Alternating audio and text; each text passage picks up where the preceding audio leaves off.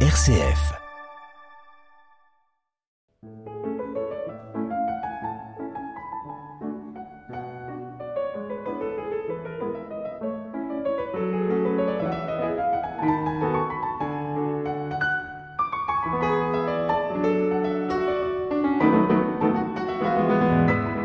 Correspondance. Martine Jacob. Quelques émissions de correspondance vont être consacrées à François-René de Chateaubriand, et plus précisément aux mémoires d'outre-tombe. Nous sommes en 1830.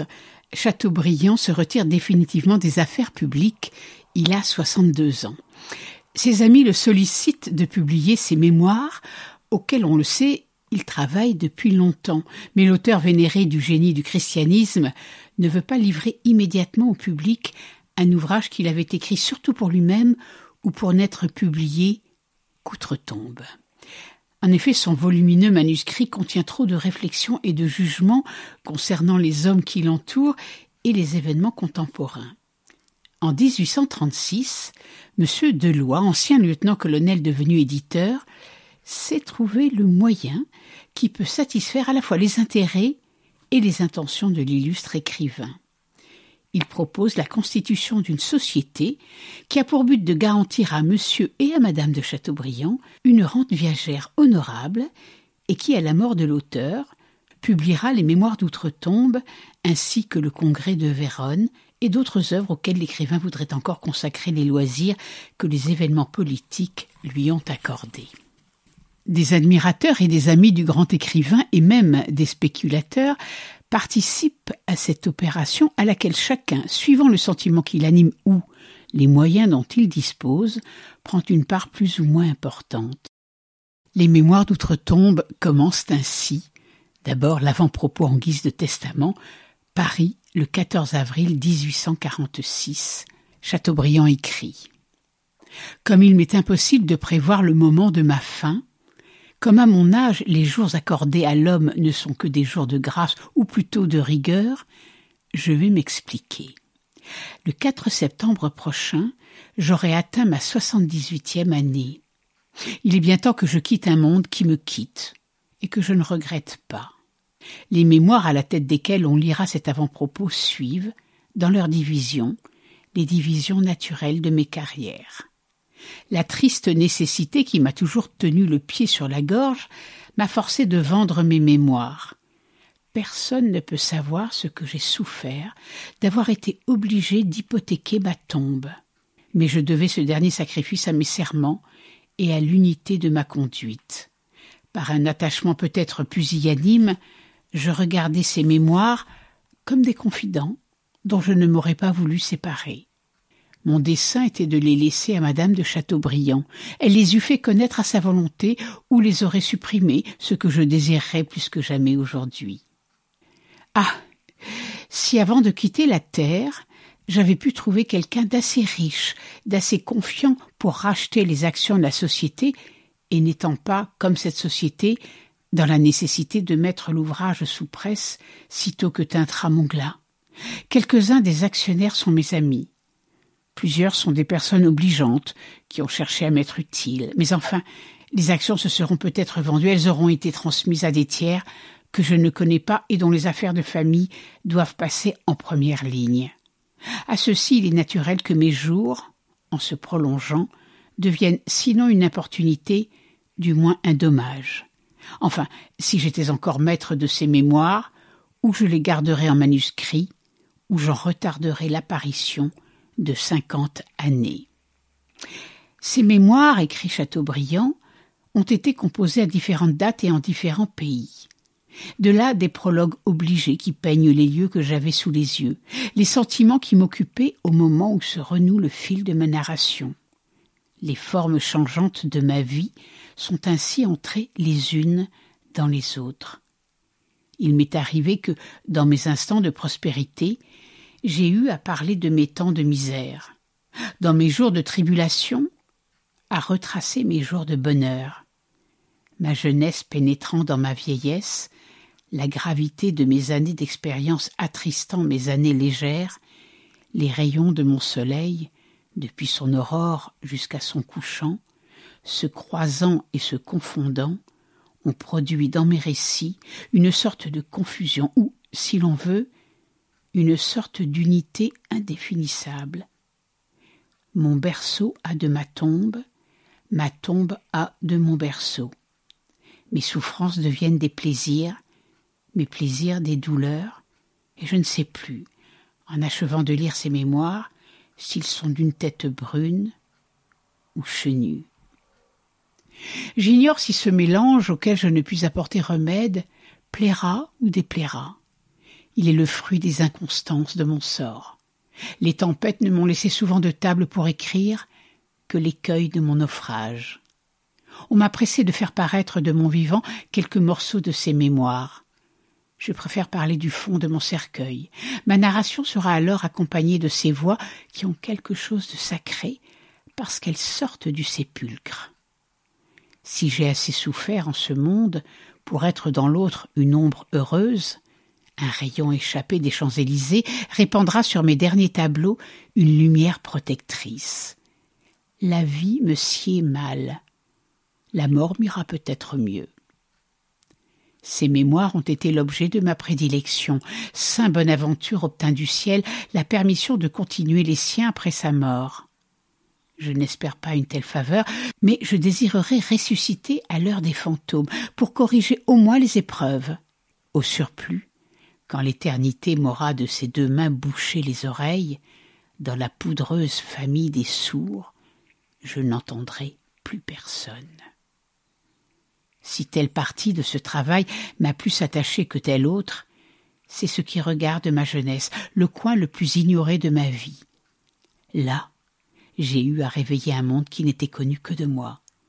Je n'ai rencontré en errant dans cette société évanouie que des souvenirs et le silence. De toutes les personnes que j'ai connues, combien en existe-t-il aujourd'hui? Les habitants de Saint-Malo s'adressèrent à moi le 25 août 1828 par l'entremise de leur mère au sujet d'un bassin à flot qu'ils désiraient établir. Je m'empressai de répondre, sollicitant en échange de bienveillance une concession de quelques pieds de terre pour mon tombeau sur le Grand B. Cela souffrit des difficultés à cause de l'opposition du génie militaire. Je reçus enfin le 27 octobre 1831, une lettre du maire, M. Ovius. Il me disait Le lieu de repos que vous désirez au bord de la mer, à quelques pas de votre berceau, sera préparé par la piété filiale des Malouins. Une pensée triste se mêle pourtant à ce soin. Ah. Puisse le monument rester longtemps vide. Mais l'honneur et la gloire survivent à tout ce qui passe sur la terre. Je cite avec reconnaissance ces belles paroles de M. Ovius. Il n'y a de trop que le mot gloire. Je reposerai donc au bord de la mer, écrit Chateaubriand, cette mer que j'ai tant aimée. Si je décède hors de France, je souhaite que mon corps ne soit rapporté dans ma patrie qu'après cinquante ans révolus d'une première inhumation. Qu'on sauve mes restes d'une sacrilège autopsie, qu'on s'épargne le soin de chercher dans mon cerveau glacé et dans mon cœur éteint le mystère de mon être. La mort ne révèle point les secrets de la vie. Un cadavre courant la poste me fait horreur. Des os blanchis et légers se transportent facilement. Ils seront moins fatigués dans ce dernier voyage que quand je les traînais çà et là, chargés de mes ennuis. Chateaubriand.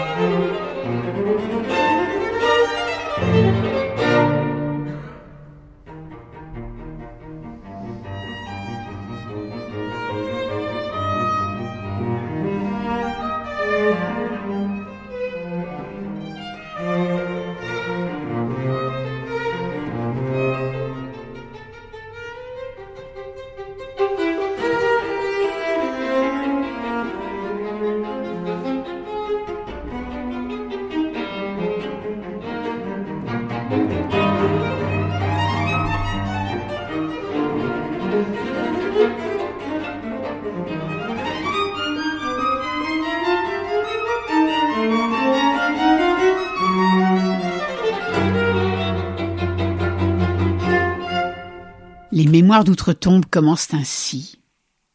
La vallée aux loups, près d'Aulnay, ce 4 octobre 1811. Il y a quatre ans, qu'à mon retour de la Terre Sainte, j'achetai près du hameau d'Aulnay, dans le voisinage de Sceaux et de Châtenay, une maison de jardinier cachée parmi les collines couvertes de bois.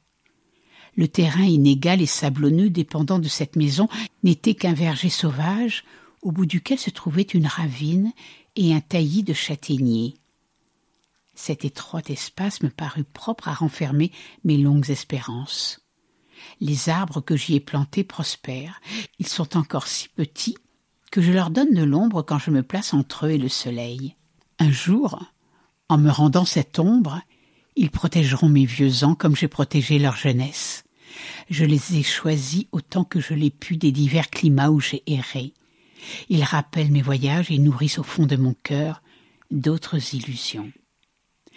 Si jamais les Bourbons remontent sur le trône, je ne leur demanderai en récompense de ma fidélité que de me rendre assez riche pour joindre à mon héritage la lisière des bois qui l'environnent. L'ambition m'est venue. Je voudrais accroître ma promenade de quelques arpents. Tout chevalier errant que je suis, j'ai les goûts sédentaires d'un moine. Depuis que j'habite cette retraite, je ne crois pas avoir mis trois fois les pieds hors de mon enclos. Mes pins, mes sapins, mes mélèzes, mes cèdres, tenant jamais ce qu'ils promettent, la vallée aux loups deviendra une véritable chartreuse. Lorsque Voltaire naquit à Châtenay, le 20 février 1694, quel était l'aspect du coteau où se devait retirer en 1807 l'auteur du génie du christianisme? Ce lieu me plaît. Il a remplacé pour moi les champs paternels. Je l'ai payé du produit de mes rêves et de mes veilles. C'est au grand désert d'Atala que je dois le petit désert d'Aulnay. Et, pour me créer ce refuge, je n'ai pas, comme le colon américain, dépouillé l'Indien des Florides. Je suis attaché à mes arbres. Je leur ai adressé des élégies, des sonnets, des odes. Il n'y a pas un seul d'entre eux que je n'ai soigné de mes propres mains, que je n'ai délivré du ver attaché à sa racine, de la chenille collée à sa feuille. Je les connais tous par leur nom. Comme mes enfants, c'est ma famille. Je n'en ai pas d'autres. J'espère mourir auprès d'elle. Chateaubriand poursuit. Ici j'ai écrit les martyrs, les imbensérages, l'itinéraire et Moïse. Que ferais-je maintenant dans les soirées de cet automne? Ce 4 octobre 1811, anniversaire de ma fête et de mon entrée à Jérusalem, me tente à commencer l'histoire de ma vie. L'homme qui ne donne aujourd'hui l'empire du monde à la France que pour la fouler à ses pieds, cet homme dont j'admire le génie et dont j'abhorre le despotisme, cet homme m'enveloppe de sa tyrannie comme d'une autre solitude. Mais s'il écrase le présent, le passé le brave, et je reste libre dans tout ce qui a précédé sa gloire. La plupart de mes sentiments sont demeurés au fond de mon âme, ou ne se sont montrés dans mes ouvrages que comme appliqués à des êtres imaginaires.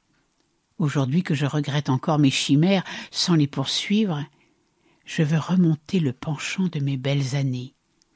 Ces mémoires seront un temple de la mort élevé à la clarté de mes souvenirs.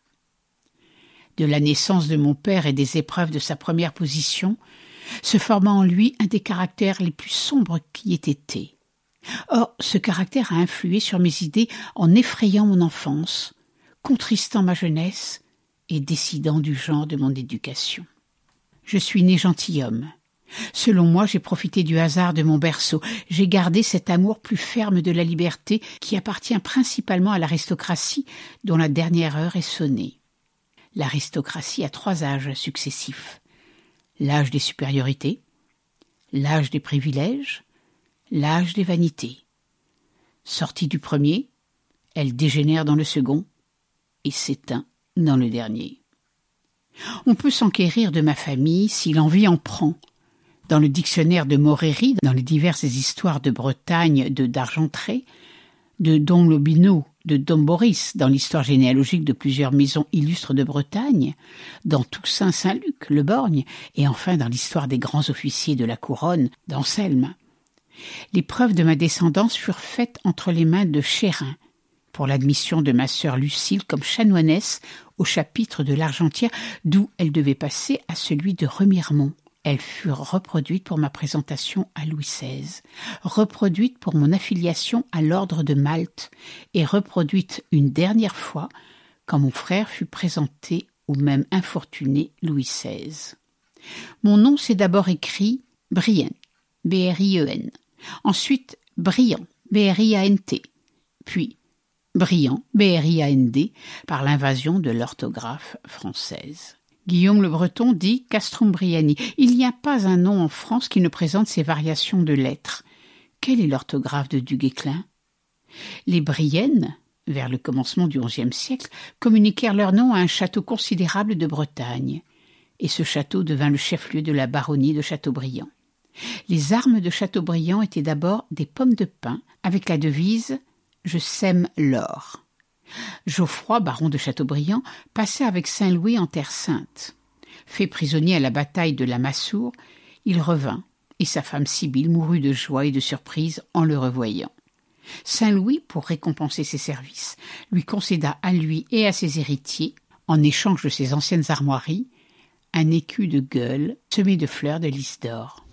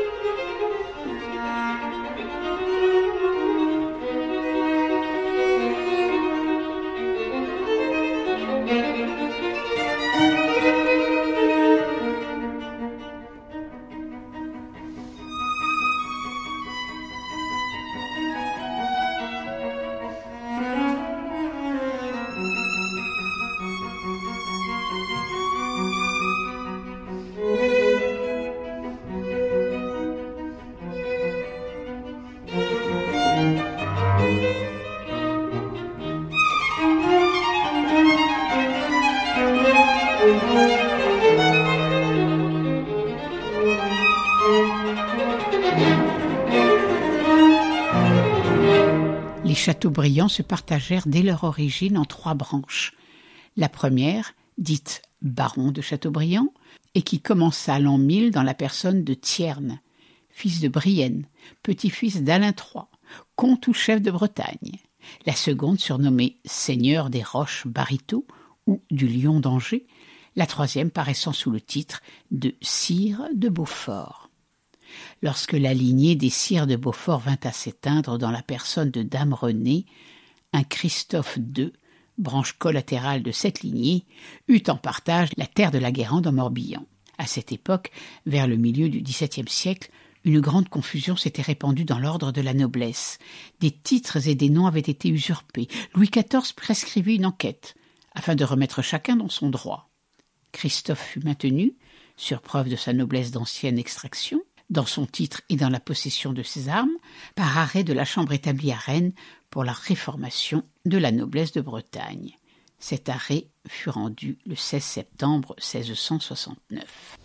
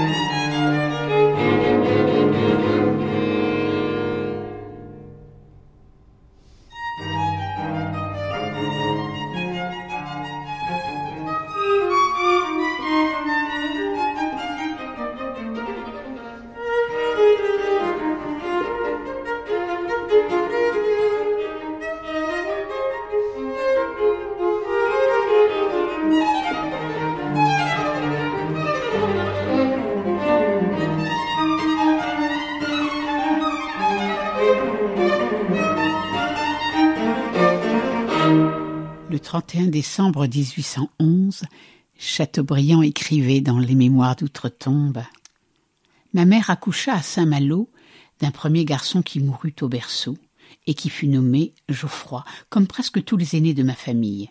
Ce fils fut suivi d'un autre et de deux filles, qui ne vécurent que quelques mois. Ces quatre enfants périrent d'un épanchement de sang au cerveau. Enfin, ma mère mit au monde un troisième garçon qu'on appela Jean-Baptiste. C'est lui qui, dans la suite, devint le petit gendre de M. de Malesherbes. Après Jean-Baptiste naquirent quatre filles, Marianne, Bénigne, Julie et Lucille, toutes quatre d'une rare beauté, et dont les deux aînées ont seules survécu aux orages de la Révolution. La beauté, frivolité sérieuse, reste quand toutes les autres sont passées. Je fus le dernier de ces dix enfants. Il est probable que mes quatre sœurs durent leur existence au désir de mon père d'avoir son nom assuré par l'arrivée d'un second garçon. Je résistai, j'avais aversion pour la vie.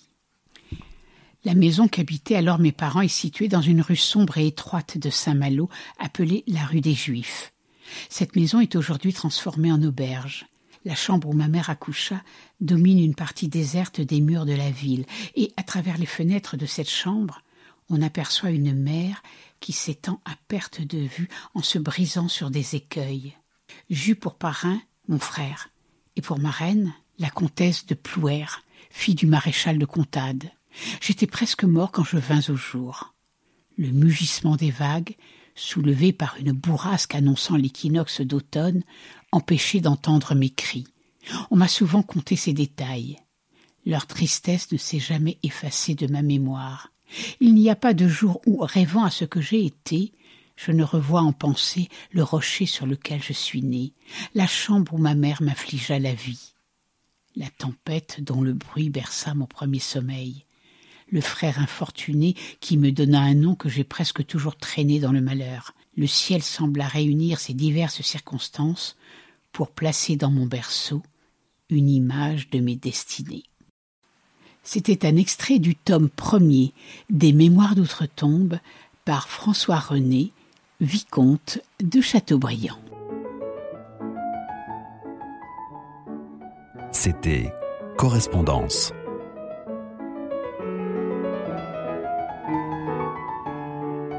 Une émission préparée et présentée par Martine Jacob.